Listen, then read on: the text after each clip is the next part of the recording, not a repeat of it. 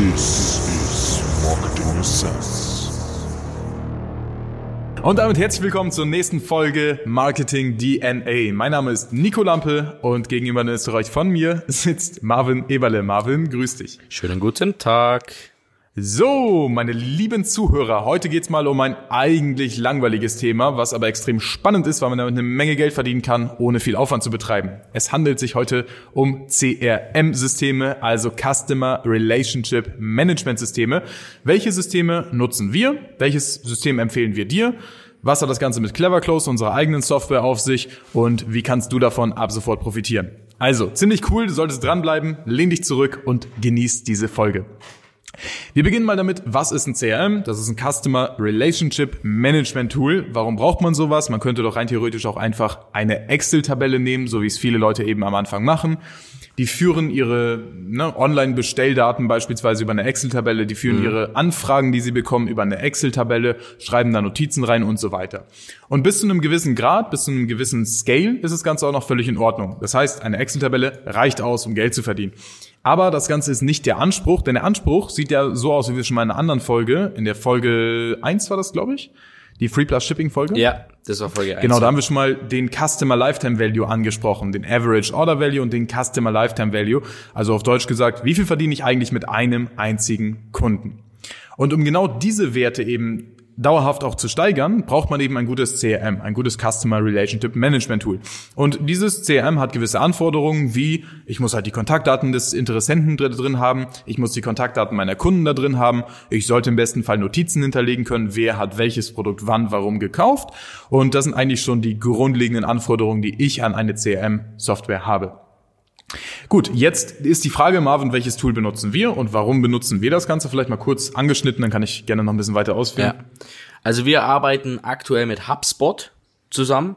Ähm, wir haben natürlich, wie schon gesagt, auch eine eigene Software, ähm, arbeiten jetzt aber gerade mit HubSpot.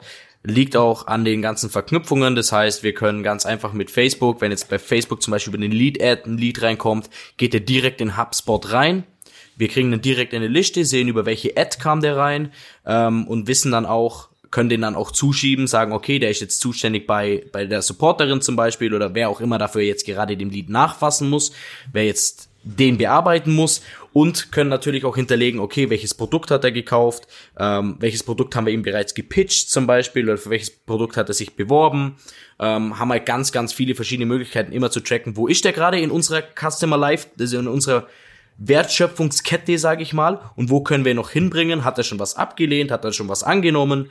Und so weiter und so fort.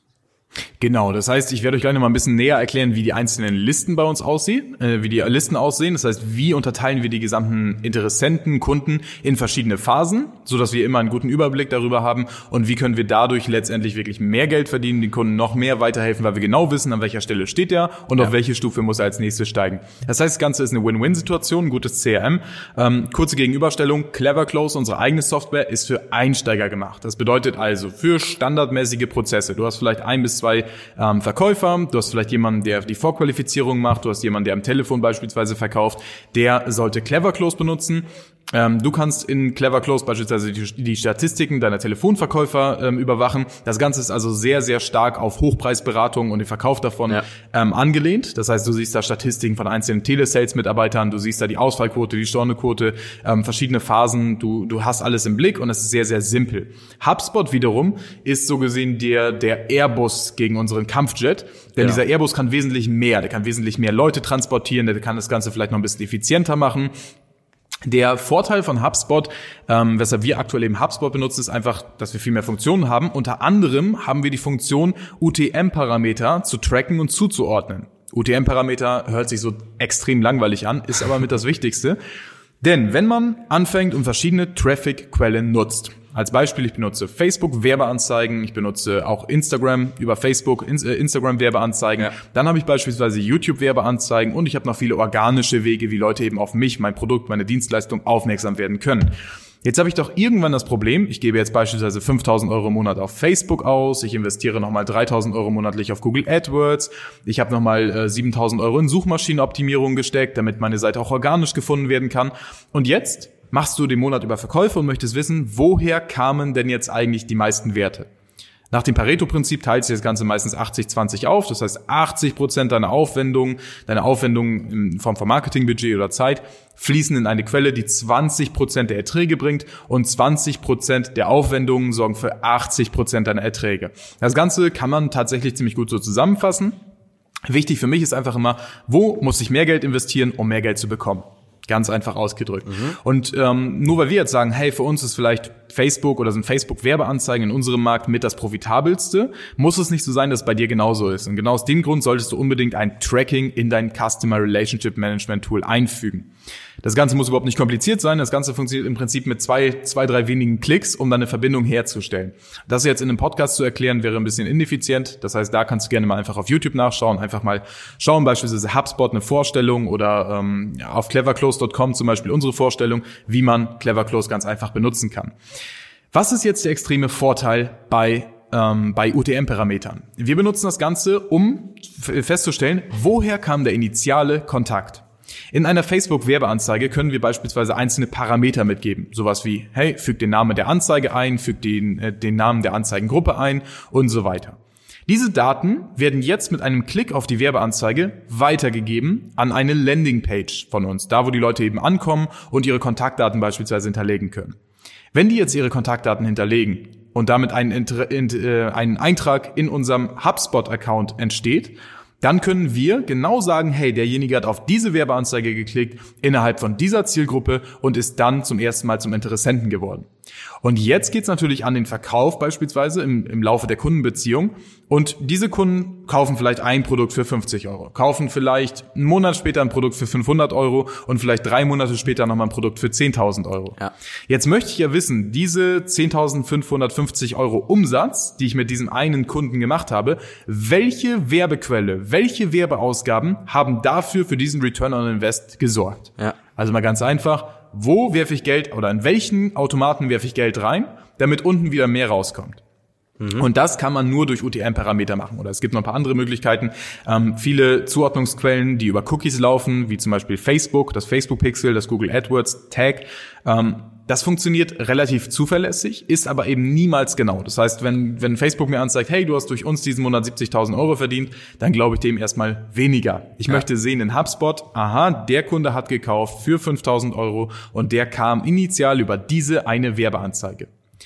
Und genau deshalb solltest du in deinen Facebook-Werbeanzeigen die OTM-Parameter einsetzen. Facebook bietet eine ganz leichte Option dafür. Das heißt, wenn du eine neue Kampagne erstellst, eine neue Anzeigengruppe erstellst und innerhalb dieser Anzeigengruppe eine Werbeanzeige erstellst, hast du ganz unten in der Erstellungsmaske die Möglichkeit, einen UTM-Parameter ähm, einzurichten. Ich kann mal ganz kurz gucken, ob ich dir mal einen groben UTM-Parameter vorlesen kann. Ist jetzt wahrscheinlich extrem spannend. Das sieht zum Beispiel so aus, UTM-Medium gleich Facebook-Werbung oder Instagram-Werbung. Ähm, dann könnte man beispielsweise sagen und UTM-Campaign gleich und dann in diesen doppelten Klammern campaign.name. Ja. Das heißt, diesen Code hast du ein einziges Mal, den setzt du einfach einmal überall ein in deine Werbeanzeigen und das macht es so gesehen möglich, dass du von Facebook die Daten mitnimmst zu HubSpot. Und in HubSpot wird dir dann plötzlich angezeigt, oh, Moment mal, jemand hat auf genau diese Werbeanzeige geklickt und der wird mit viel, viel höherer Wahrscheinlichkeit später ein Hochpreiskunde. So, wenn man das Ganze jetzt ein bisschen weiter strickt, was man machen sollte, was eben immer auf, auf einem gewissen Scale notwendig ist, dass man dieses Tracking auch einbindet, sind folgende zwei Sachen. A, ich muss eine Werbeanzeige haben, die über UTM-Parameter verfügt. B, ich muss ein CRM benutzen, was diese UTM-Parameter lesen kann. Und D, oder C, oder das dritte, das dritte ist ganz einfach, dass ich die, ähm, die Deals, also die äh, Produkte, die ich jetzt verkaufe, die Transaktionen, dass ich die auch in HubSpot ein, einpflege und manage. Ja. Na, nur so kann ich sehen, ich habe jetzt beispielsweise monatlich 6.000 bis 10.000 Euro Ad-Spend, also Werbeausgaben. Daraus resultieren 60 bis 70 Euro, äh, 60 bis 70.000 Euro Einnahmen mhm. durch diesen Ad-Spend. Und nur so kann ich auch meinen Return on Invest berechnen. Jetzt machen wir das Ganze mal ein bisschen einfacher. Jemand aus unserem Team hat eine Tabelle angelegt, ja, ganz klassisch im Prinzip. Und in dieser Tabelle sind alle Daten und die werden einmal monatlich komplett ausgewertet, damit wir ganz genau sehen, welche Traffic-Quelle sorgt für den größten Return on Invest. Und nur so hast du wirklich mal keine, keine Scheuklappen auf und kannst gerade, und auch für einige tut das bestimmt weh, zu sehen, dass sie da monatlich sehr viel Geld rausblasen und keinen Return on Invest äh, sehen, aber nur so können wir letztendlich sagen, wir können eine fundierte Entscheidung treffen und diese Traffic-Quelle für uns eliminieren oder weiterhin skalieren. Das ist immer die Entscheidung, die wir dann am Ende des Monats mit dem Team besprechen, bei der wir sagen, hey, AdWords beispielsweise haben wir den und den Return on Invest, wir haben den und den CPA, also Cost per Acquisition, da geben wir 700 Euro aus, um einen 5000 Euro Kunden zu gewinnen, da geben wir 5000 Euro aus, um einen 5000 Euro Kunden zu gewinnen, da geben wir 10.000 Euro aus, um einen 5000 Euro Kunden zu gewinnen. Nur so kann man ganz klar sagen, das fällt weg und das wird weiterhin skaliert. Richtig. Das ist im Prinzip die, die Zusammenfassung von, okay, wo fängt der Customer Lifetime Cycle an? Wo, wo, wo sieht er mich zum ersten Mal? Wo gerät er in meinen inneren Kreis? Was wird denn im Laufe von den nächsten zwölf Monaten aus ihm? Und wie kann ich das oder welcher Traffic-Quelle, welcher Aufwendung kann ich das Ganze jetzt ähm, zurechnen? Und so kann man wirklich wunderbar skalieren, weil man einfach ganz genau weiß, oh, in einem Monat oder in zwei Monaten ist diese eine Traffic-Quelle wirklich grundlegend nicht profitabel. Kann ich das in den nächsten zwölf Monaten wieder refinanzieren? Habe ich da einen höheren Kundenwert? Weil die Leute vielleicht besonders qualifiziert sind. Das sind Leute, beispielsweise im Podcast ist oft so, da sind sehr viele ähm, ja, hochrangigere Entscheider, die einfach wirklich mehr Geld auch ausgeben wollen, um weiterzukommen, die auch wissen, dass sie in sich selbst investieren müssen. Bei denen weiß man ganz oft, okay, ein Lead, da generiert man vielleicht wenig Kontaktanfragen durch, aber ein Lead, eine Kontaktanfrage ist wesentlich mehr wert als beispielsweise aus einer Facebook-Werbeanzeigenkampagne. Und das ist einfach sehr, sehr schön, dass man so eine Tabelle führen kann und die, diese Chance sollte man einfach nutzen im digitalen Zeitalter, dass man, äh, dass man, also man kann sein Business nicht blind vorantreiben. Punkt. Ja. Wer keine Tabelle hat, wer kein CRM hat, wo er tracken kann, aus welcher Anzeigengruppe, aus welcher Kampagne kam jetzt wirklich der Erfolg, ähm, dann kann man sein Business eigentlich nur blind führen. Und das ist auch der Grund, meiner Meinung nach, warum viele Unternehmen nicht skalieren können, weil sie einfach gar nicht genau wissen, was passiert denn, wenn ich einen Euro da reinstecke? Wie viel kriege ich denn wirklich darüber zurück? Ja. Noch ein Beispiel ist zum Beispiel ähm, auch im E-Commerce. Also das, was du jetzt gerade gesagt hast, gerade wenn es um Lead geht, Leads geht, da geht es meistens um Beratungstätigkeiten oder um Coaching oder ja eben irgendwie eine, eine Dienstleistung vor Ort zum Beispiel. Hochpreisige Produkte, Genau, Terrassenüberdachung, ne? Auch physische hochpreisige Ja. Produkte, aber in erster Linie alles, was über 1000, 2000 Euro ist, sollte Richtig. man vor Ort oder eben am Telefon abschließen. Bis 10, 20, 30.000 Euro kann man sowas am Telefon oder eben per, per Videocall machen. Ja. Alles andere E-Commerce-mäßige, was 10, 20, 30 Euro ist, dafür sollte man nicht unbedingt telefonieren. Genau. Aber gut, mein Beispiel Aber- aus dem E-Commerce. aus dem E-Commerce ist halt so, du kannst da dort auch mit HubSpot arbeiten. Klar, viele arbeiten jetzt zum Beispiel mit Shopify zusammen. Ähm, da hast du intern natürlich schon Statistiken und siehst, okay, welcher Kunde, du kannst auch da UTM-Parameter mit übergeben, dass ich direkt sehe durch die Bestellung, also ich klicke auf eine neue Bestellung drauf und sehe direkt, über welche Kampagne kam er, über welche Anzeigengruppe, über welches Ad Creative, war es das Video, war es das Bild, war, über was kam er. Das sehe ich auch in Shopify, aber der Vorteil, wenn man auch hier ein CRM wie jetzt HubSpot integriert, ist einfach, du siehst direkt alle deine Kunden, alle deine Bestellungen und hast auch direkt den HubSpot danach hinterlegt über die Verknüpfung, die es im App Store von Shopify gibt. Wann hat der wieder gekauft? Ähm, durchschnittlich, wie lang dauert's, bis ein Kunde im Durchschnitt wieder kauft? Zum Beispiel eigentlich nach einem Monat kaufen die nochmal, gerade wenn du jetzt einen Verbrauchsartikel verkaufst.